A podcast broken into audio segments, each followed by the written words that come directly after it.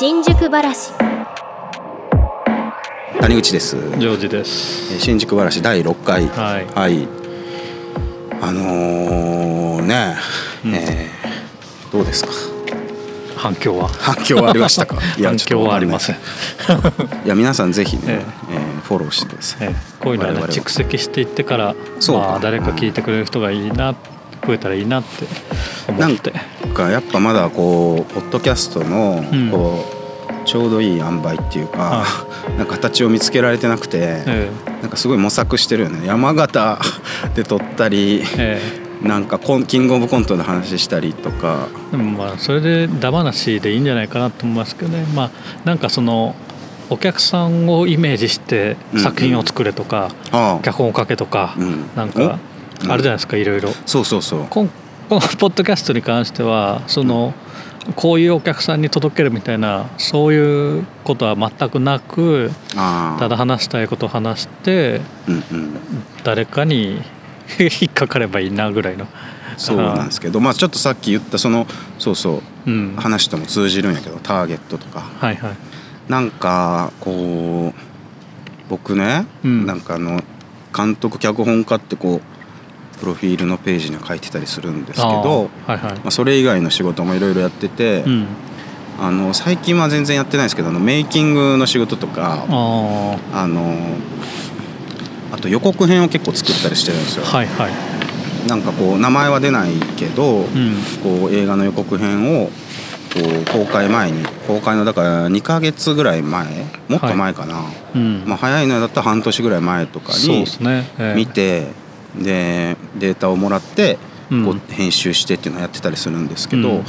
だからなんていうかなちょっとその映画を作る工程だけじゃなくて宣伝の方にも関わったりはいはい。してて思うことなんですけど、はい。なんかこう映画の宣伝ってうん。こう、なんかな ちょっと言葉を選ぶことになる。なんかこうもうちょっといろんな方法ないのかなみたいな。あのを思うことが多くて、はい。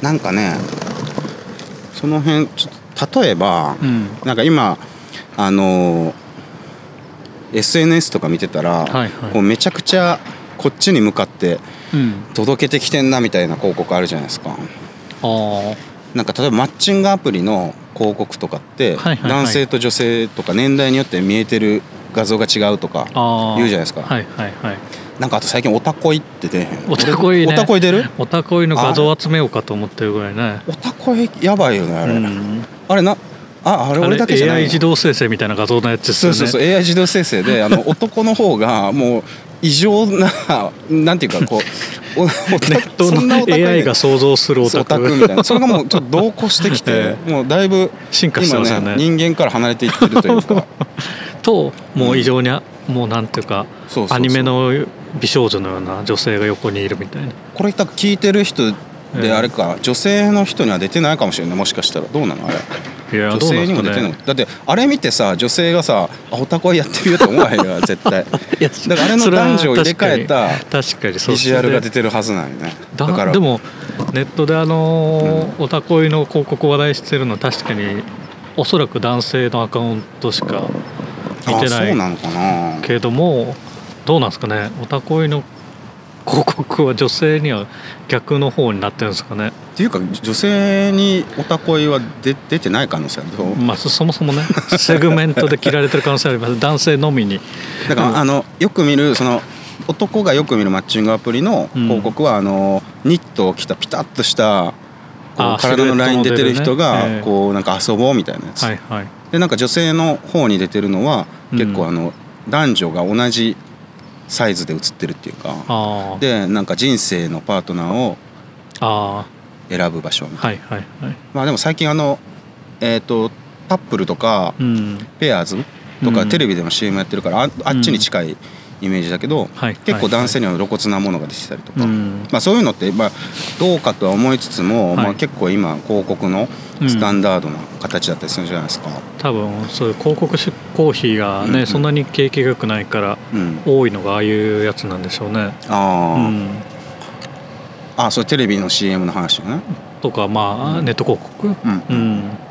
なんかさその要はその映画の予告編とかもはい。ターゲットを分けてうん。作ったりできたらいいのになとか思ってて、はい。はい。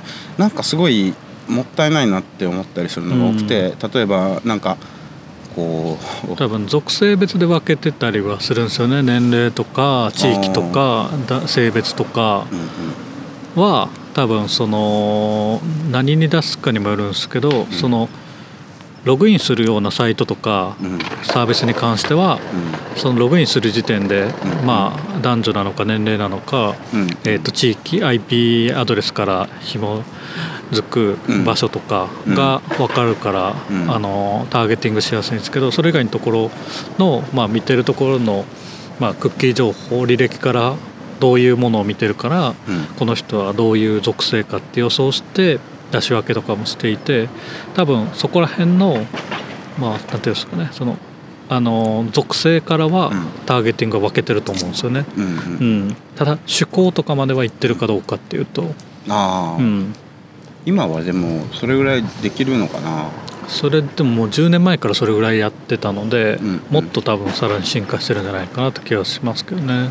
えそれはジョージはそのうん、もともと広告業界にいたんですよ、はいはい。これ言っていいうん、でその時には映画とはまた関係ない、はい。どういうことやってたの？えだからまさにそのバナー広告とかをターゲティングで出し分けして、うんうんでこういうふうにターゲティングを変えた方がクリックされる率が上がるとか、うん。こういうサイトに出した方がクリック率が上がるとかうん。によってまあそのその先のうん。購買につながる率が上がるとかうん。うんがあるので、まあ、それでより、えーとまあ、PDCA を繰り返して、えー、と効果を高めていくみたいな。まあ PDCA っていうのはプラン。プラン、do えーくえー何やったっけな。チェック、アクション、アクションか、ううんん。うん、PDCA サイクルを回すと。うん。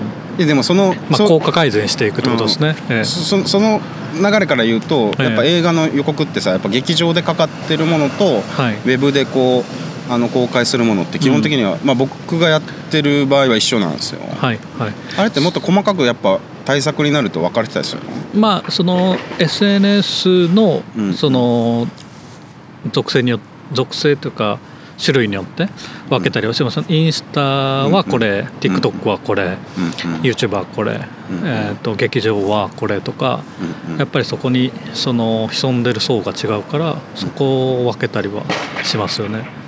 なんかその性別で愛に分けるものではないかもしれないけど、うん。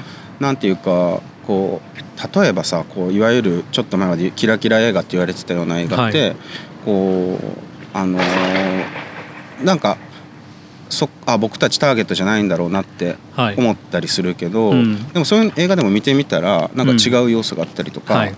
あーあとなんかその音楽映画でありながら、はいはい。こう青春の要素があったりとか、あのこういうミュージシャンが実は出てるとか後から知ったりするじゃないですか。はいはいはい。なんかそういうのってうん。もうもっとガラッとこうこのティーン向け、はいはいうんはいとかあの映画好きな人向けとかっていう風に分けれたらねいいと思うんだけどなっていう。まあ例えばまあうん。極端に言うと例えばその恋愛映画の要素を持った音楽映画があるとするじゃないですか、うん。じゃあそのピンク色のまあ恋愛映画っぽいビジュアルとか予告となんか例えば青青っぽい感じの青春っっぽいとかのうん。まあ音楽っぽいうん宣伝物の作り方を分けるみたいなことですよね。青文字系、うん。赤文字系じゃないけど、うん。あなんかそのロゴもねだから要はそのサインペンでシャシャシャ系と、はいはいはい。別明朝でがっちりとかさ、うん。なんかそういうのがやっぱ映画ってやりにくいよなっていうかやっぱ一つの作品がこう柱としてガッてあって、商品までなりきってないというかなんか、そうですね。あのーうんあくまで宣伝はその世界観をうん。こう共にしてそれを伝えるっていうところに行きがち？まあそれでいうとその統一の、うんえっ、とまあトータルのコンセプトが、うんうん。例えばちょっと分かれたりとかいろんなロゴの種類があるとかすると、うんうんうん。違うロゴの種類のポスターを見た時に同一作品と認識脳ができないというかああそうかだからあこの映画あのー面白そうと例えば予告か宣伝物で見たとして、うんうん。まあ、映画公開が始まって劇場でその何日から公開ってポスター見た時に、うんうん。その作品とそれが一致しなくて見逃すっていうこともありえますよね。うん。うん、でもそれが全く同じロゴだったりするとあーあこれがやるんやっていうようなことになったりするかなと思うんですけど、なんか最近うん、あの予告編その最初に出た予告編とガラッと変わったやつがあってあのインディ・ジョーンズの予告って最初そのインディ・ジョーンズ感をすごい消してた気がするんだけど、はいはいはい。だんだん公開が近づくにつれて、うん。あのテーマ曲とかはいもすごい出すようにして、インディ・ジョーンズ感にしたりとか、うん。ああいう方針がき変わ変えてるのかあれは全くその裏の話は知らないですけど、うん。予想というか多分ああいうのって多分調査をやると思うんですよね。あの長者、はいはいはい。長寿シリーズというか昔からやってるやつって。こで認知度調査とかやって、うん。うん今の若い子たちはインディ・ジョーンズ知らないんじゃないかとか、まあ、金曜ロードショーとかであんまりやってないし、うん。そもそものそのインディ・ジョーンズっていうアイコンを知らないんじゃないかって多分なった気がして、インディ・ジョーンズの新作っていう押し方をしないっていう判断を最初してで多分、えっとアクション映画として、まあ、ちょっとまあアドベンチャー映画か。アドベンチャー映画としてやったけど反応が多分その思わしくなくてさらにその。えっと、昔見てたファンも気づいてない。新作やるみたいなことに気づいてないとかっていうことが起きて 焦ってベックバス的にあの逆に言うともう昔のインディ・ジョーンズ見せた世代に向けて刺さるような作り方をしたのか、最初からそういう2段階でのうん広げてから攻め狭くしていくみたいな方にしたのかなるほど、わかんないですけどでも前者の方もありえるかなっていう気は僕その自分のこの経験で言うと、はい。あその仕事じゃなくてねあの、はい。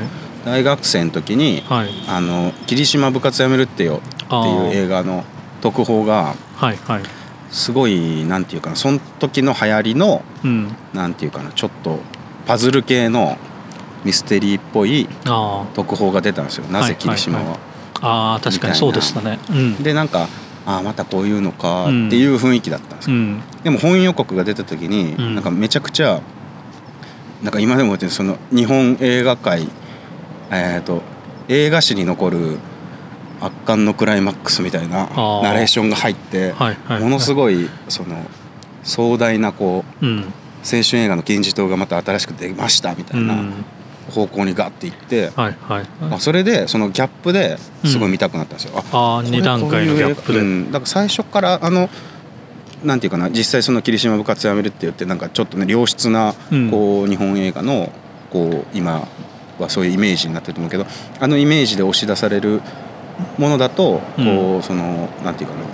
まああんまり認知に届かないっていうか、だったかもしれないしなんかでもそれまず最初にこうちょっと舐めさせてというか、うん。こっちが舐めてかかるとすごい壮大な予告がうん来るっていうのがなんかイメージであってそれを映画館でこう両方見た時にあ思ったことだから結構さその1回でバーって広げてすくい取るみたいなことじゃなくて映画ってこうやっぱ時間かけてこう認知させていかないといけないじゃないですか、そういうのもあるんでしょうねこう時期で変えていくみたいな、そうですね。あとは多分うん。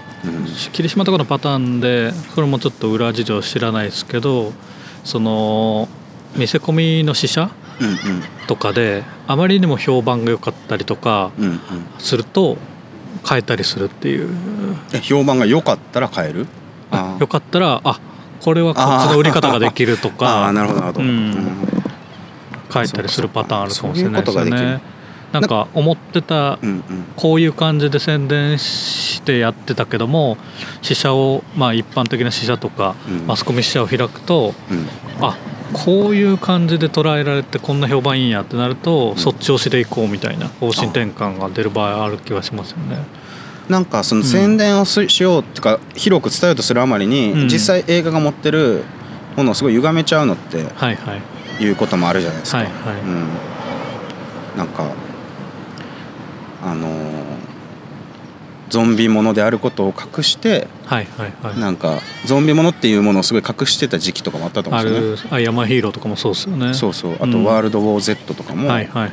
そのゾンビものであることを隠してこう対策に、うん。ゾンビっていうのが多分イメージが悪かったりとかはいはい。するっていう判断で、うん。まあだからそれもまた変わってきたりもしてるんでしょうけど、うん。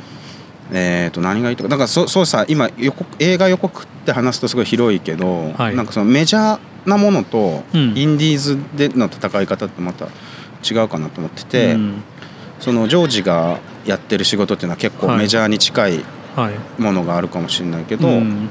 なんか僕なんかは結構そのインディペンデントなはい。日本映画の宣伝ってことについていろいろ思いを巡らしたりうん。するんやけどさ、はい。なんか結構システムが一緒っていうか、うん。その全国何百館でやるものとはい。同じシステムを踏襲してる感じがしてて、うん。あんまこのこと言わん方がいいか。いやちょっと待って。今今ちょっと今急に躊躇が入った。えっとあでもまあまあそうなんていうかな。まあそれはねいろんな事情がもちろんあるけど、なんか特報をまず出します。うん。でしばらくしたら予告編を出します、ぐらいのことしかやっぱりできないですよね。なんかこうね。まあね予算的な問題もあるだろうしただ、うんうん。その宣伝とかがねルーティンワークになってしまうこともあるかもしれないですよね、うんうん。うんこれとこれをやっとけば安心みたいな、うんそうかもね、なんかそのフォーマットになってて、まあ決まったわけではないんですけどね。ね。だから仕事を受ける時も、あじゃあこれを何分1本何,、うん。何秒1本うん。ぐらいのパターンでじゃあこんぐらいでとかね。う、ん。なんかそれって毎回本当はね違うわけだし。そのね、うん。ジャンルとか作品によっても変わるわけで。まあねそれで言うとねその劇場で流す予告が30なのか60なのかとか、うん。やっぱ枠が決まってるから尺の縛りはあるけどね。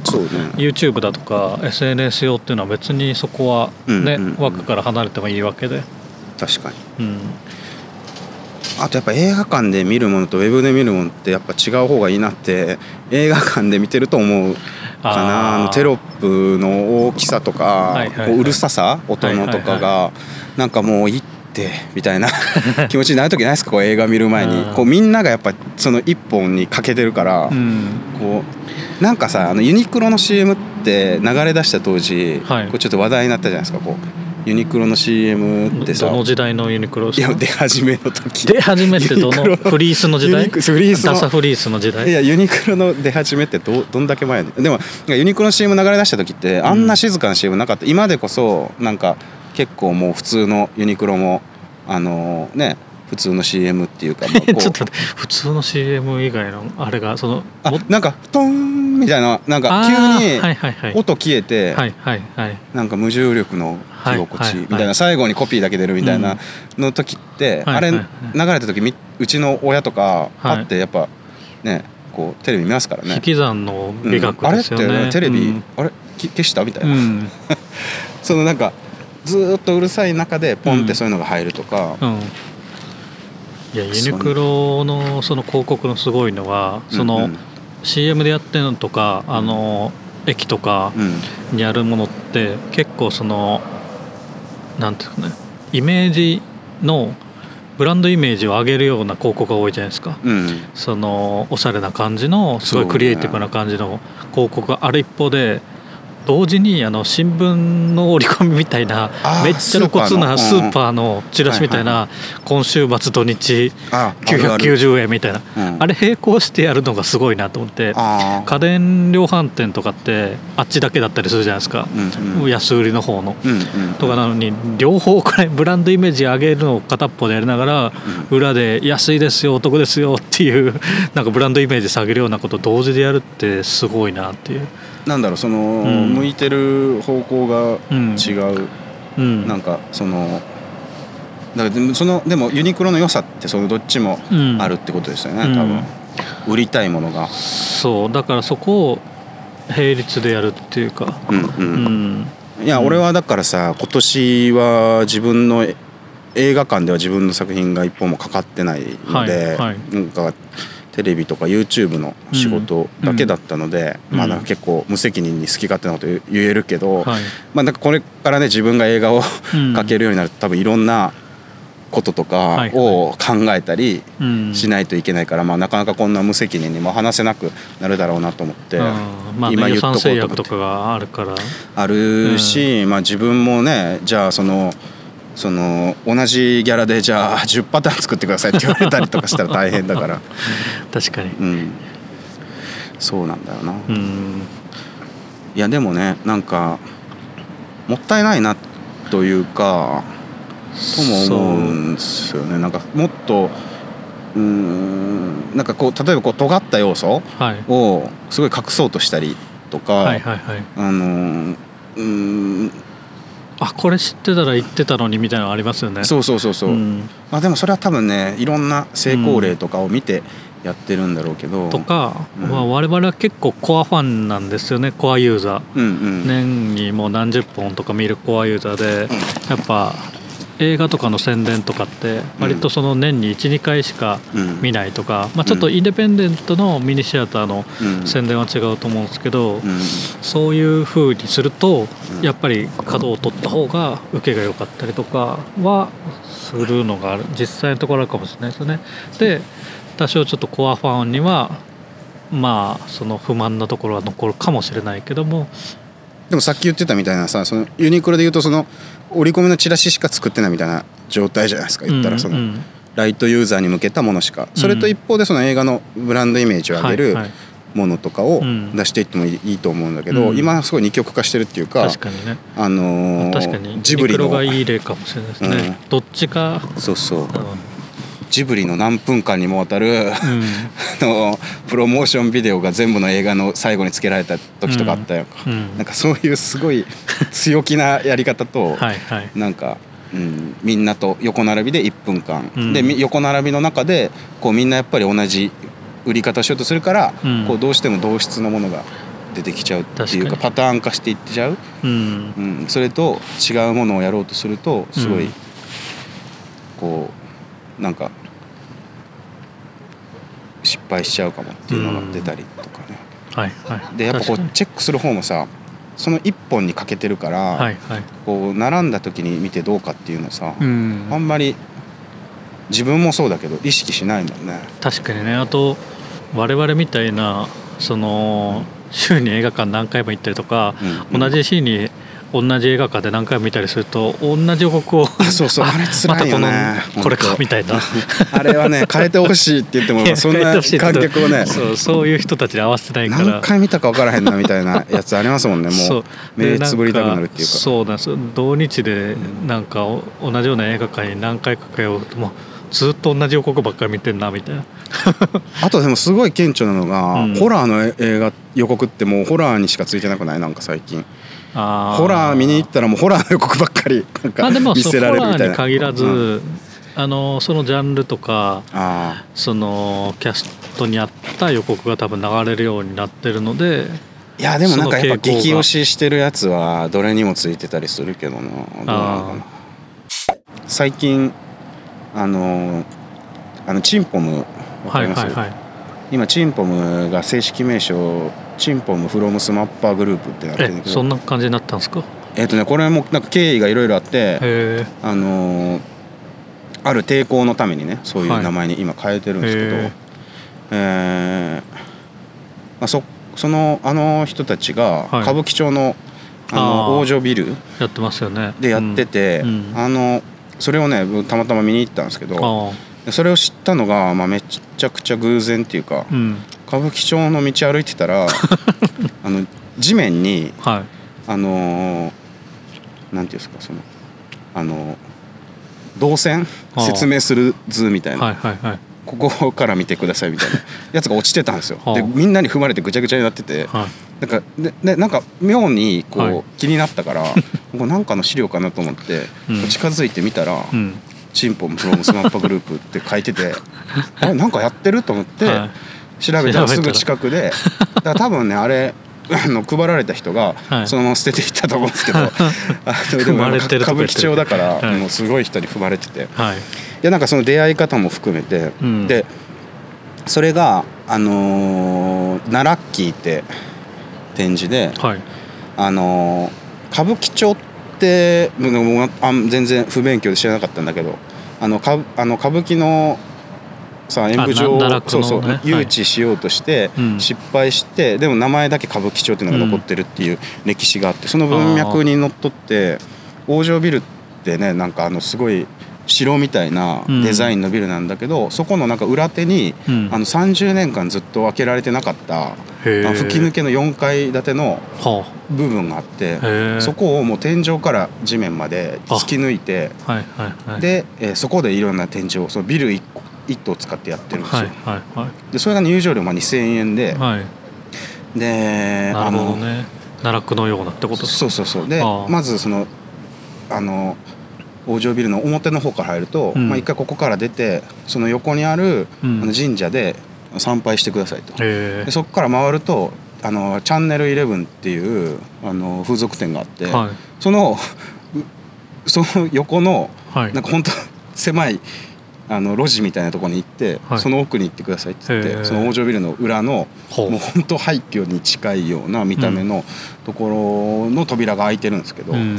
なんかその動線含めてさやっぱこうやっぱ行ったことをこう人に話したくなるしなんかそこで体験型の。そうそうそうかなりね、体験型。でしかもその結構テーマとしてはその街の歴史であったりとかその場所で生きてる人たちはい。のこに根ざしたなんかすごいなんていうかなフィールドワークとそのアートみたいなものをつなげるものなんですけどその体験としてそれをちゃんとうんエンターテインメントにしてるっていうかはい。でやっぱりすごい動員がねうん。あの多かったみたい。でも僕のところにははい。届かなかった。届いてなかったんですよ。別に。あのそんなにこう話題になってることを知らなくてただ街を歩いてたらうん。地面に落ちてたので知ったんですけど だからなんかやっぱその届それが届かなかったのは自分のこうねフォローしてるところとかの範囲もあるかもしれないけど、うん。なんかああのななな X で見かけたかもしれないですね。あーでもそうでしょ。やっぱこう口コミで広がる、うん。まあ僕はあの地面に落ちてた紙だからちょっと違うけどそれもでも見た人からこう伝わってくるものがうん。大きいっていうか、うん。え映画なんか最近映画シネコンとかで映画見ると、はい。あ入り口のところにディスプレイで入場中みたいな、はいはいはい。で映画のビジュアルがあれ写真撮る人多いですよね。なんかあのラーメン来た時にラーメン撮るみたいな感じであれをこはいはいはいう上げて写真にる人がそうそうそう。ねチケットと一緒に撮ったりとか。撮ったりとかしてる人をよく見かける、うん。なんかあれは記録のためなのかこうどっかにストーリーズに上げたりとかストーリーに上げるパターンが多いようなイメージですかねもしれない、うん。でもなんかあまりにもそういうものが少ないよなとか映画館ってこう体験につながるものってなかなか作りにくいなとか思ったり。うー。ん。なんかこそうね。まあそういう意味ではシネコンとかね入れ替えがどんどうんんプログラムが変わるから、なかなか一作品に体験型をしづらいのかもしれないですよね。うそうそう。だからまあそのシネコンでこう何回でもうんやってっていう映画はまあ違ううん。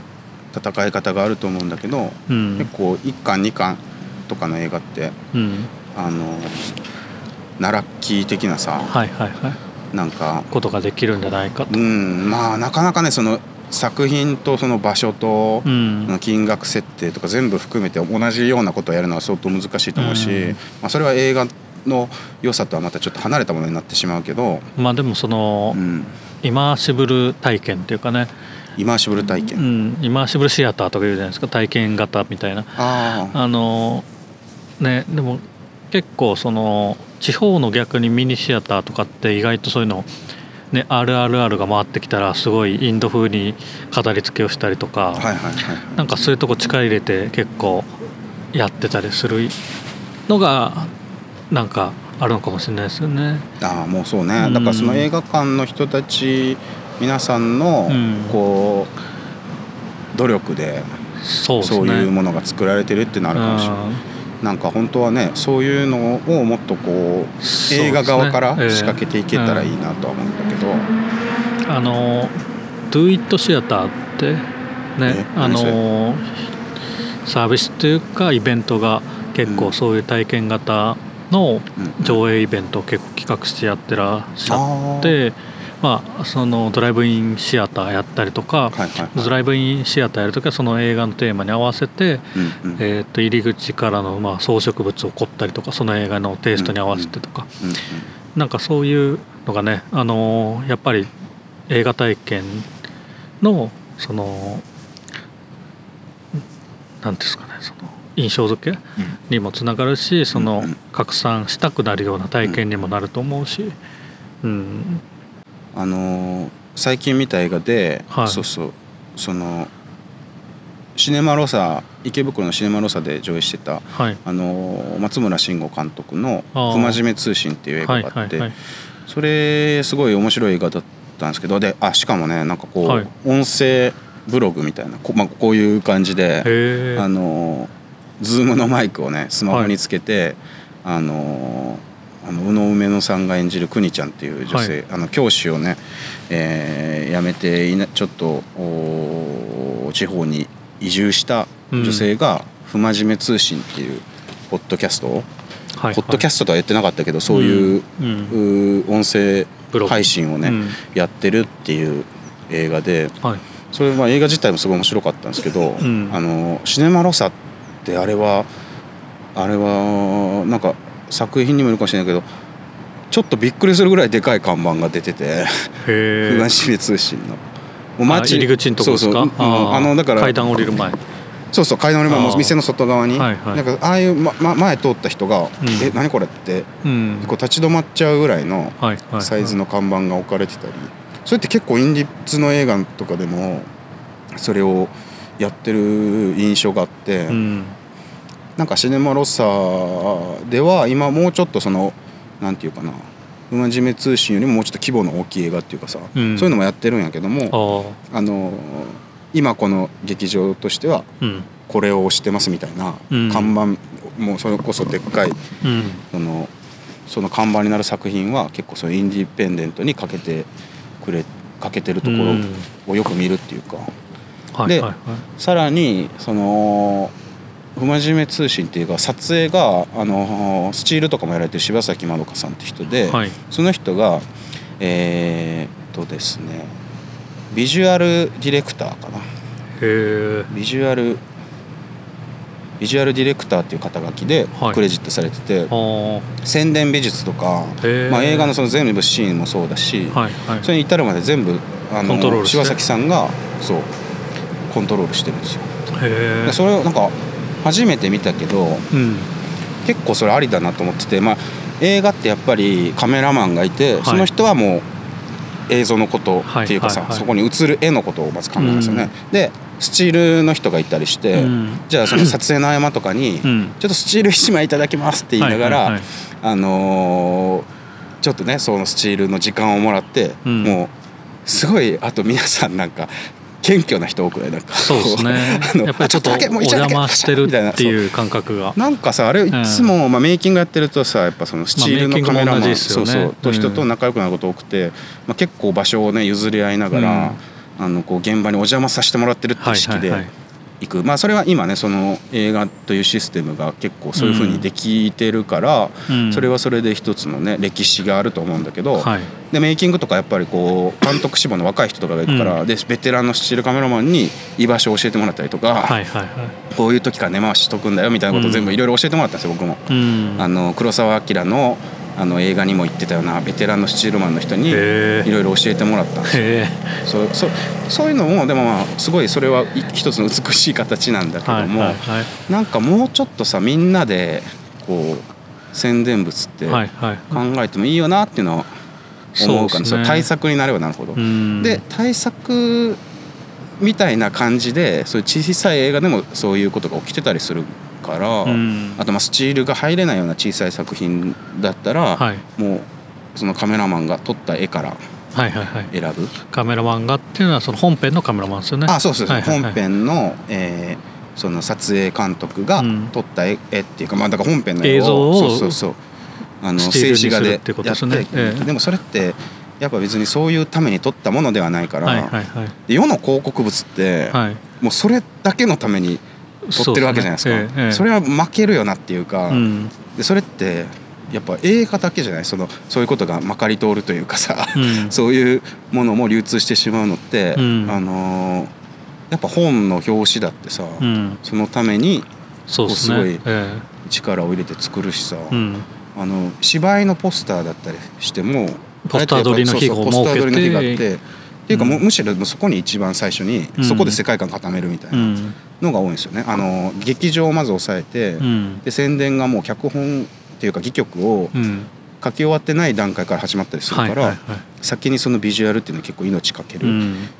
し、役者もそこで初めて衣装うんを着たり、うんうんでこれはどうどういう世界観で打っていくかみたいなのを決めていったりっていう、すごいそういうまあねメジャーな映画だったらポスター撮りの日絶対撮ってたりするけどね、ええ。それもなんかすごいなんか本編のスケジュールを縫いながらだったりもしたりとか、ね。衣装をちょっとお借りしてとか、うんうんうん。なんかすごいこうそこがみんなそのちょっと映画宣伝ってものに対してまあね結構その意識、えーまあ人によりけりなんですけど世代とかにも結構よりけりな気もしなくはないですけどね。うんなんかあとやっぱりなかなかねその撮影現場に余裕がないっていうのも一つあるかもしれないですよね、うんもうとにかくもう取り切ることに精一杯っていうかうんうん。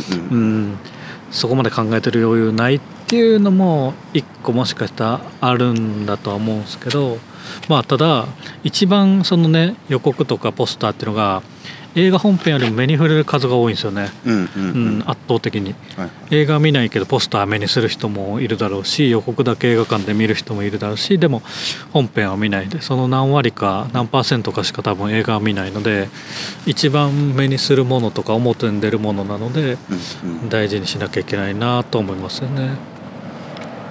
僕そのあの助監督で入ったはい。現場であの犬堂一心監督はいが「あの引っ越し大名」って時代劇はい。撮ってるんですけどそれの助監督で入ってて、はい。あの助監督のまあ一番下っ端ですよね、はいはい。サードフォースとかになるあでその時にでも見てて面白かったのがあの、はい。脚本を結構監督がねこう直したりはい。追加したりするんですけど、あの撮影中だったかな直前だったかもしれないけど、ーうん。あの予告編で使えるカットがないって言っててその予告編ほぼ予告編のためにあー。1個シーン作ったんですよ。あだからそうでもそれ確かに 大事だなと思って。ーはいはい。あのなんかこの映画はこういうことだっていうのが分かるシーンが、なんかこうコマーシャル的にも必要だし映画の中でもやっぱりそういうシーンがあるとさ、うん。こうグッグッと締まるというか、はいはい。タイトルをしっかり言う瞬間だったりとか、うんその予告編のことも意識してこう、ね、脚本とかで入る時にちょっと考えたりとか、そういうことを言う監督もいるし、うん。うん。なんかその辺はこうなかなか一つの表現として出すのって難しいけどなんかでも最近さ予告のまあねキラーショットがあるかっていうのはすごい気にしますよねやっぱり。うん。どうしても、うん。それをなんかさ宣伝部から言われていやいややるとかじゃなくて、うん。なんか 犬堂監督は結構自ら進んでそういうのをどんどんやる人だったから面白かあったあそっかもそう監督ってそういうこともやっぱ考えるんだなっていうことをやっぱねこう、勉強になったし。なるほどね。確かにね、そうやってどっちかというとねプロデューサーの仕事というかねそこを考えるとかそこを入れるかどうかをうんうんうん。導いていく、でも多分そうやって第一線で結構ずっと長年やってらっしゃると売れるためにとか見られるためにとか予告映えするためにとかっていう発想が本編作る中で出てくるのかもしれないですよね。ちょっと関係ないけどさやっぱは CM い出身の監督ってやっぱそういうとこすごいしっかりある気がするなあ伊丹十三とかさ。あそこまで戻る。いやいやでもそのええ。CM 出身の監督といえば、まあ、他にもいるますけど俺が好きなのは伊丹十三で、はいやっぱ「マルサの女」もこう「マルサの女」っていうカットがあるじゃないですかちゃんと。うん。あまああの時の予告って面白くても予告特報もう予告用のカットね、撮ってたりしますもんね。あの演出助監督が作るみたいなそうですね。ギリその時代の、撮影所時代からの流れでうん。助監督が予告編作るっていうのが昔うん。ね、その監督になるステップとしての助監督が予告を作るみたいなそういうのもう今はないですからね、うん。本当に。分そこが切り離されちゃってるっていうのはあるかもね撮影所システム。そうですね。時代と違って、あとは広告がねそのいわゆる劇場だけで流す予告だけじゃないから、うん、もうトータルプランニングとして広告のプロに任せるみたいな感じに今なってますよね、まあまあもうそれでねもちろん広がったものはあるだろうけど、なんかいっこうぱいそういう会社もね映画宣伝の会社もいっぱいあるし、なんかもうちょっと同じ方向を向けたらうん、いいなっていう、それはなんかなんていうの？あのもっと作品のことを考えて宣伝しろよとかっていうなんかそういうクリエイター的な意見じゃなくて、うん。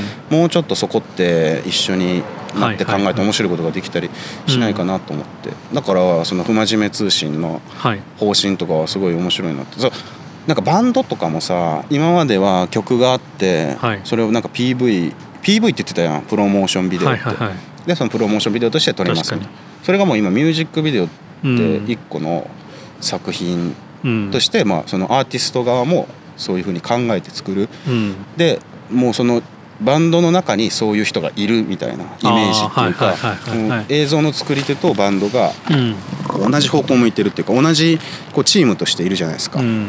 そういう、うん、例をまあいろいろ松井大悟監督とドロハとかさ、あー。あクリープハイプかクリープハイプとかさ、はいはいはい。あとそのエリザベス宮治さんとかもそのアーティストとの関係値でうん。こうミュージックビデオもアーティスト側もミュージックビデオが一個の作品としてちゃんと分かってやって。る、うん。あの岡崎体育のミュージックビデオとかさあミュージックそのまんまですけあどまのね。あのなんかもうミュージックビデデオがないと完成しないよういやなーね。あれは結構その YouTube ミュージックビデオ時代のうんうん作品でしたよね。そうそう。あそうね。あるある。YouTube で今フルで見れるからっていうのはあるか、でもそういう MTV 時代のとはちょっと違う。そうだね。YouTube 時代のものですよね。MTV はやっぱ音楽が主体でうん。それに映像ってこと？あでも違うか。MTV 時代の別におかしくはないのかだからマイケル・ジャクソンのさ、うん。スリラーみたいなのがあったわけや、うん。でもそれがいなんかさカラオケとかで昔のジェップ入れるとめっちゃミュージックビデオ適当じゃない。なんかあのレコーディング風景とかが一瞬入ってみたいな、はいはいはい。なんかずっと同じ場所で、はい。なんかその変なエフェクトだけいろいろついてるみたはいいな、はいはい。そういうのから、まあ、そういうのとがあってでもだんだんあのラルクラルク・アンシェルとか、うん。ラルク・アンシエルとかはい。あの、えーミスチルのくるみのプロモーションビデオとかがなんか作品性高いのになっていって、うん。そういう流れがあるかな。でですごい予算かける時代もあるけど今なかなか厳しいけどその中でもこうチーム側がこうなんか、あのその音楽のことを分かってるそのバンドのことを分かってる人たちが映像班みたいな感じでいるうん。感じ、あれもすごいいいよな。色の打ち出しですよねの。そうそうそう。うんだからちょっと違うけど映画はもうそもそもそのね一時表現が映像だからちょっと違うけども、でもそのチラシのことをこうイメージしながらはい。脚本とかがうん。そのなんかそれが不純なことのようなさ雰囲気がやっぱあるやん。やっぱいやでもどうなんですかね。そこはまあでも不純不純な雰囲気はないかもしれないですけどあんまりやってる人はいないかもしれないですね。いや監督とかもさ、うん。なんかその宣伝部がいろいろ言ってきてうるさいとうん。とかスタッフたちもなんかその、そういう空気ってない？なんかまあまあそのこういうふうにしとかないといけないんだよみたいな。特に映画はそういう傾向が強いのかもしれないですよね。そのミュージックビデオみたいなのを逆に同時進んだりとかするのと比べて。うん。ううん。んでも予告編のことをイメージしながら撮影したりさ、はい。そのチラシのことをイメージしながら本書いたりっていうのはうん。大事だと思うけどね、なんか面白い。それによってそのなんていうかやっぱその一時表現というか、うん。その映画自体のあの入り口がね。うんもうひ間口も広がるしこう必要なことだったりするから、うん。そうなんね。やっぱあそっかみたいなさあるんよ。え。あこいつが何も思いを口にしてないなとかはい。あこいつもうちょっと言葉にさせないといけなかったあかみたいなさ。の映画とかに出てくるキャラクターがね、そうそうそう、ええそういうことにええ気づくきっかけだったりオするし。フで「いやうん。これは映画見てたら分かるでしょ」って言われるので脚本からそぎ落としてたけども、予告にはこう言わした方がキラーショットになるかなっていう、でそれ自体が結局やっぱ映画にとっても必要なものってするねええええええ。一体どうなっちゃうの？みたいなのを ちょっとそれはちょっとあの例としてあるか。あそれはなんかあずきちゃんの次回予告感がすごい でもそういうことそういうこと、うんっていうことですね。ちょっと最後の例が悪かったです